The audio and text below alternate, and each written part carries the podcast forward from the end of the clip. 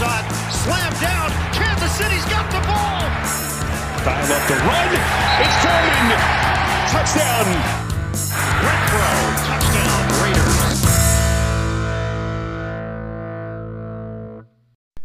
Bienvenidos a esta edición de Piloto Fútbol, episodio número 174 de este su podcast favorito con sentido de confianza en todo lo relacionado al fútbol americano. Ya es jueves, jueves 17 de marzo, día de San Patricio del año 2022. Yo soy Jorge Torres y listo, ya comenzamos, venga. Hola a todos, jueves. Ya estamos a jueves 17 de marzo del 2022 y otra vez seguimos con la agencia libre que está a todo lo que da. Qué bueno que nos esperamos como siempre a esta hora porque es cuando más noticias podemos acaparar del día. En esta ocasión me gustaría empezar con la situación, híjole, la situación tan complicada, lo hablamos un poquito ayer, eh, vamos a ir hablando del tema, yo creo que hasta que Deshaun Watson encuentre equipo y hasta que Baker Mayfield encuentre nuevo equipo. Como ustedes lo saben, vamos a tener que hablar ahorita de los Cleveland Browns y la situación con Deshaun Watson. El día de hoy salió el comunicado de parte del equipo de Cleveland que oficialmente están fuera, por la, eh, fuera de la carrera por hacerse los servicios del quarterback, del, ex, bueno, del pronto ex quarterback de Houston, de Sean Watson. Parece ser que no van a llegar a un arreglo, entonces dijeron, ¿sabes qué? Yo me salgo de esta carrera, esto no es para mí, yo no me voy con Deshaun Watson. Lo, mismo pasó con, Carolina, dicen que a menos de que algo loquísimo pase, Carolina podría ser destino. Carolina también queda fuera de la contienda todo parece indicar que, que esta contienda o, o que Deshaun Watson, las opciones se limitan a que va a jugar con Nueva Orleans o que va a jugar con Atlanta. Nada más. Pero en el Inter, pero pues en el Inter, se metieron en un broncón de a gratis con Baker Mayfield. Como les comentaba el día de ayer, Baker Mayfield ayer publicó en sus redes sociales, en, la cuenta de Instagram, una pequeña carta de unos dos, tres párrafos, donde le agradece a, los, a la afición de Cleveland, le agradece a la ciudad, le agradece a la institución, a, a, a toda la, la, gente, a los fans, por, por, los años que estuvo ahí, por los cuatro, cuatro, años. Dice, no sé qué vaya a pasar conmigo, pero yo les agradezco. ¿No? La directiva eh, comandada por el gerente general Andrew Barry entiende, y lo hemos dicho un montón de veces, entiende que para ganar en esta liga requieres a uno de los corebacks y se dieron cuenta que Baker Mayfield, por más que ha tenido altibajos, ha demostrado que no, no es uno de esos corebacks que te va a llevar al siguiente nivel y que te va a eh, permitir pelear por un por un campeonato de conferencia o por un Super Bowl. Entonces, ahorita Cleveland, pues se puso súper incómoda la situación con Baker Mayfield porque, oye, ya todo, todos en el edificio, todos en esa, en esa organización ya saben que no quieren a Baker Mayfield, pero Baker Mayfield sigue bajo contrato y en teoría, en teoría, pues Baker Mayfield va a ser el quarterback titular de la próxima temporada. No lo van a extender. Le van a pagar 18 millones de dólares por jugar un año más. Pero Baker Mayfield va a tener que ir a entrenar todos los días a un equipo donde los coaches y la directiva ya no lo quieren porque han entendido que no, que no, el futuro no es él. Entonces, pues está incómodo porque es como si, le quiere, como si alguien le quiere poner el cuerno a su pareja. Es como si alguien quiere poner el cuerno a su pareja, no se lo pone, se queda sin la amante, pero la pareja o el amante, pero la pareja se entera que le iba a poner el cuerno. No, no sé si es una analogía buena, pero ustedes me entienden. El punto es que ya regresaron, ya es incómodo y este divorcio entre Cleveland y Baker Mayfield es inminente. El día de hoy, Baker Mayfield comunicó que quería, había solicitado que le intercambiaran, había solicitado un trade al, parte, al equipo de Cleveland, quiere salirse de ahí. Obviamente ya no quiere estar ahí. Dice, oye, no me quieren, ya me, ya me demostraron que no quieren que esté aquí, pues ahí muere, ¿no? Ahí muere, yo me salgo y ustedes síganle. Pero el equipo de Cleveland dijo, ¿sabes qué? No, tú te quedas y por lo pronto seguimos igual. O sea, la relación está rota, el divorcio es inminente, pero por lo pronto está en una situación donde todos están incómodos. Ahora, la pregunta natural o la pregunta que surge de todo esto es muy clara para ambas partes. Número uno, ¿qué sigue para Baker Mayfield? Y número dos, ¿qué sigue para el equipo de Cleveland? Lo decíamos ayer, Cleveland tiene un muy buen equipo. Yo lo venía diciendo de la temporada pasada y desde antes. Cleveland tiene una muy buena línea ofensiva, aunque, aunque tuvieron que soltar a JC Treader. Cleveland tiene, pues ahora tiene un buen receptor con Amari Cooper, tiene buenos corredores, tiene estrellas en la defensiva, tiene un buen staff de cocheo, ¿no? Cleveland es un buen destino. Sin embargo, pues ahora no, tienen la pieza más importante, no tienen quarterback. O sea, técnicamente tienen a, Baker Mayfield, pero él se va a salir. él se va a salir. ¿Qué sigue para Cleveland? Pues las opciones son las mismas que tiene Pittsburgh, las opciones son las que tiene Nueva Orleans, las que tiene Carolina, las que tienen equipos que están batallando Seattle, que no tienen quarterback. Indianapolis. Probablemente van a buscar intercambiarlo. ¿Cuál es el valor de Baker Mayfield? Puede ser una... no sé, ¿cuánto pagaría un equipo para Baker Mayfield? ¿Una tercera ronda? ¿Una sola tercera ronda? Chance un equipo como los Colts le puede interesar para que se vaya por una tercera ronda. Un equipo como Seattle le puede interesar una tercera ronda. Saints en caso de que no puedan hacerse los servicios de, de Deshaun Watson. No sé. No sé cuál sea el mercado para Baker Mayfield. Pero qué duro. Qué duro para Baker Mayfield porque más allá de que juegue otra temporada o no, es difícil. Es difícil porque él fue seleccionado número uno global hace cuatro años. Número uno. Para hacer la cara a la franquicia durante los próximos 10, 15 años. Iba a estar ahí para siempre iba a consolidarse, o el proyecto con él era consolidarse como el quarterback de Cleveland, el quarterback que los llevaría a, otro, a, otra dimensión. ¿no?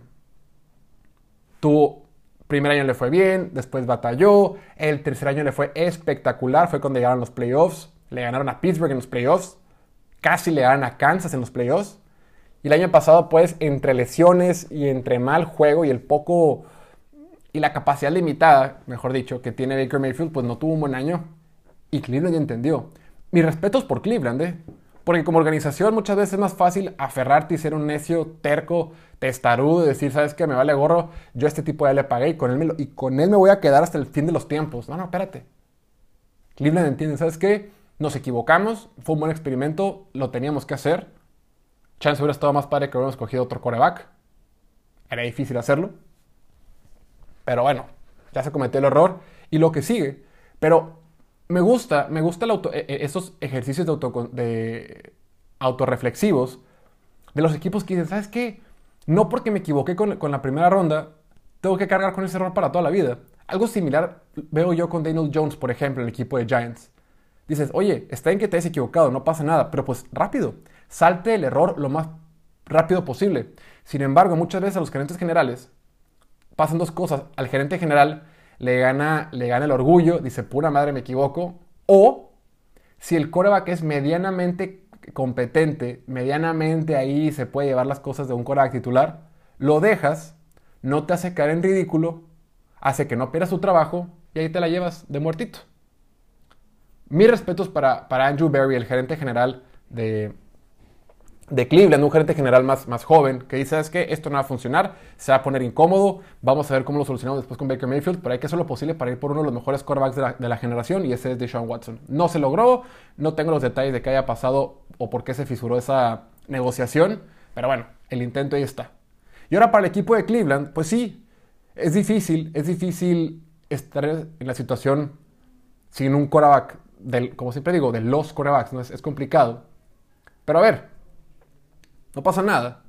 Hay, varias opciones. A mí la que más me gusta es que busquen en agencia libre un quarterback. Puede ser Jimmy Garoppolo, puede ser alguien como James Winston. Imagínate, James Winston, un añito, un año en el Inter, en la selección número 13 del draft, vas por Kenny Pickett o vas por el que más me gusta a mí, Malik Willis. Hemos dicho un montón de veces, Malik Willis, el quarterback de Liberty, para mí es el más talentoso de todo, pero no está listo para jugar todavía. Entonces, te traes a Malik Willis en el draft, te traes a James Winston que puede pasar cualquier cosa y tienes un rostro competitivo y chance te metas a los playoffs. O te traes a James Winston por dos años y el siguiente año seleccionas un quarterback en el draft. No se me hace, no se me hace tan mal. No se me hace como una mala opción. Pero bueno, esa es la situación que hay ahorita en Cleveland. Las cosas se pusieron muy, muy incómodas, muy rápido. Y ni hablar es el deporte, así es como funciona. Pero sí, habla muy bien de la organización que tiene el equipo, porque en la organización creo que todos tienen que estar de acuerdo en que tienen al quarterback. Es la posición más importante. Asegurarse de que, esa posición ya esté cubierta y después de ahí lo que siga. Pero si está la gente titubeando entre quién va a ser el titular, quién va a seguir a futuro, pues eso no, no genera estabilidad en ninguna, en ninguna área del equipo, ¿no? Pero bueno. Y bueno, mientras Cleveland se sale de esta, de esta búsqueda o, de la pelea por ir por Deshaun Watson, los que quedaron vivos son los equipos de la División Sur de la Conferencia Nacional. eh, Nueva Orleans y Atlanta. Por ahí también estaba Carolina, pero híjole, qué lío en el que están metidos todos en, esa división, salvo Tampa Bay. Pero Tampa Bay yo creo que les queda un año con, con Tom Brady, pero hace dos semanas la división completa no tiene un cora competente. Bueno, Matt Ryan sí, Matt Ryan sí es un cora competente, pero ya está en sus últimas. Matt Ryan está lejos de sus mejores años. Matt Ryan ya está grande, está muy, muy caro. Y Atlanta en general es un equipo que es un roster sin talento. Que, es, que eso para mí es lo más preocupante. Pero bueno, ¿qué va a ser en Watson? Para mí, el candidato natural para este equipo de. para, para Watson tiene que ser. Tiene que ser Nueva Orleans. ¿Por qué? Porque de entrada no tienen coreback. No tienen un coreback nominal ahorita. Sí, por ahí está Tyson Hill. Eh, puede que puede, puede, volver a firmar a James Winston. Tienen algunas bajas en la línea ofensiva esta temporada. Pero tiene un buen corredor. Pueden hacerse buenos receptores. Tienen buena defensiva. Tienen piezas en, la defensiva. Tienen un desmadre con el tope salarial y van a tener que hacer más magia de la que por sí siempre hacen año con el equipo de Saints. Pero el equipo que más me gusta, sin lugar a dudas, es Nueva Orleans. Nueva Orleans para mí es la mejor, el mejor opción para, la mejor opción de destino para un coreback como Deshaun Watson. Atlanta, ya lo decíamos, están metidos en un lío. Es un equipo sin talento, ya lo comentábamos, sin Kyle Pitts, AJ Terrell y Matt Ryan, que tiene ahorita ya exactamente, bueno, va a entrar a temporada con, aquí lo tengo, a 37 años este año. 37 años esa temporada. Está complicado. Está complicado. Tienen que empezar de cero. Lo que ha hecho Arthur Smith. Pues tiene una tarea difícil ahí con el equipo Atlante. El otro equipo de la División Sur de la Conferencia Nacional es Carolina.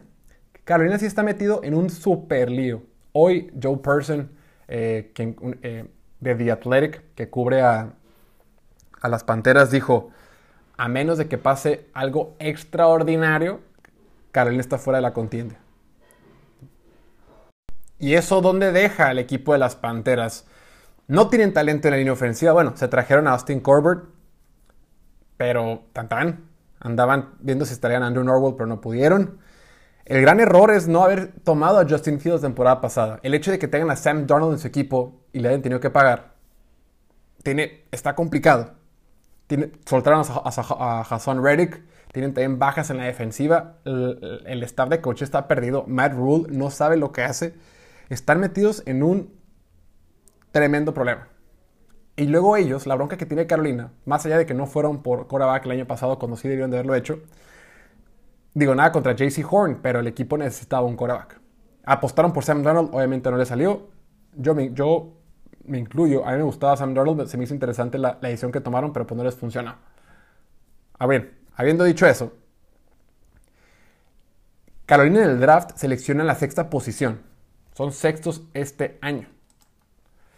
Y es una, situación bien complicada porque pues no puedes tomar quarterback ahí. No puedes ir por Kenny Pickett, no puedes ir por Malik Willis, no puedes ir por Desmond Reader, mucho menos por Marco Rowell o Carson Strong o el que me digas. Es demasiado caro ir por ellos ahí. Entonces, que te va a tener que esperar hasta la segunda ronda, que por cierto no tienes pick de segunda ronda porque se lo diste a los Jets. ¿Qué vas? Tiene que ir por línea ofensiva. Y tienen que moverse más en la agencia libre. Ahorita en la agencia libre hay jugadores disponibles. Está por ahí Bradley Boseman, lo pueden traer. Eh, les falta un tackle izquierdo. Pueden ir por Lyle Collins, aunque sea tackle derecho. Puedes ir por JC Treader, que te puede jugar en el centro, en el interior de la línea. Dwayne Brown. Tienen que moverse y moverse ya. En cuanto al espacio salarial, el equipo de Carolina, déjame les confirmo. Carolina tiene, tiene espacio razonable es sexto, sexto en la NFL, tiene 29 millones de dólares disponibles para gastar. Pero bueno, es un equipo que está en un lío, repito, de los tres equipos de la conferencia nacional, de la, edición sur de la conferencia nacional, lo que es Carolina, Atlanta y Nueva Orleans, cualquiera de los tres, perdón, los dos de esos tres que no sé qué con Watson van a tener, van a sufrir muchísimo en esta próxima temporada. Y bueno, también Quería platicar con ustedes el día de hoy. Ayer hablamos un poquito de Von Miller, el hecho de que se va a ir a, Buffalo, ese contrato que firmaron de 6 años por 120 millones de dólares por hacerse los servicios de uno de los mejores edge rushers que nos ha tocado ver en los últimos, en los últimos años, ¿no? El mejor de nuestra generación, yo creo, bueno, de esta última generación. ¿Qué tal? ¿Cómo se está poniendo la conferencia americana? la conferencia americana está metiendo turbo. Todos los equipos dan algo de miedo, o mínimo todos los equipos de todas las divisiones. Yo creo que la conferencia, digo, vamos por división. En la división este, obviamente, Buffalo trae todo para. Bueno, vamos mejor de la más fuerte a la menos fuerte. De la más fuerte, obviamente, es la división eh, oeste de la conferencia americana. Chargers, que no deja de firmar gente. Kansas City, que no deja de firmar gente. Eh, Denver, que se dice Russell Wilson. Y también por ahí los Raiders que, firmaron a, a, Chandler Jones el día de ayer. ¿no? Es una división bien complicada. Todos pueden competir, todos los equipos se pueden meter en los playoffs. Luego la división norte. Obviamente tiene a Cincinnati que viene, de, jugar el Super Bowl. Tienes a Baltimore que también ha hecho buenas contrataciones. Aunque lo de Satire Smith, que ayer les aplaudíamos, pues parece que no se va a armar. Ahorita de reportes salieron el día de hoy que parece que no se va a armar. Pero bueno, de todas maneras, Baltimore es un equipo contendiente. Cleveland, si consiguen coreback o medio parchar es un buen equipo. Y Pittsburgh pues, va a estar en un año de reconstrucción. Después, podríamos hablar, yo creo que la división este, con Buffalo, que está haciendo las cosas muy bien. Buffalo, por lo general, Buffalo es más de los equipos que prefiere seleccionar a dos o tres titulares por el precio de una superestrella. Entonces, el roster lo, van construyendo con jugadores sólidos, titulares, buenos, arriba del promedio. Y así fue como le dieron la vuelta a esta, esta franquicia. Pero ahorita decidieron hacer, ¿sabes qué? Vamos a ponernos, vamos a ponernos locos porque si no, la, conferencia se nos puede salir de las manos. Bien por Búfalo, lo que está haciendo el equipo de los Jets en agencia libre me parece bastante bien, se están moviendo bastante bien. Están creándole un equipo que, pueda rodear bien a Zach Wilson. Eso me gusta.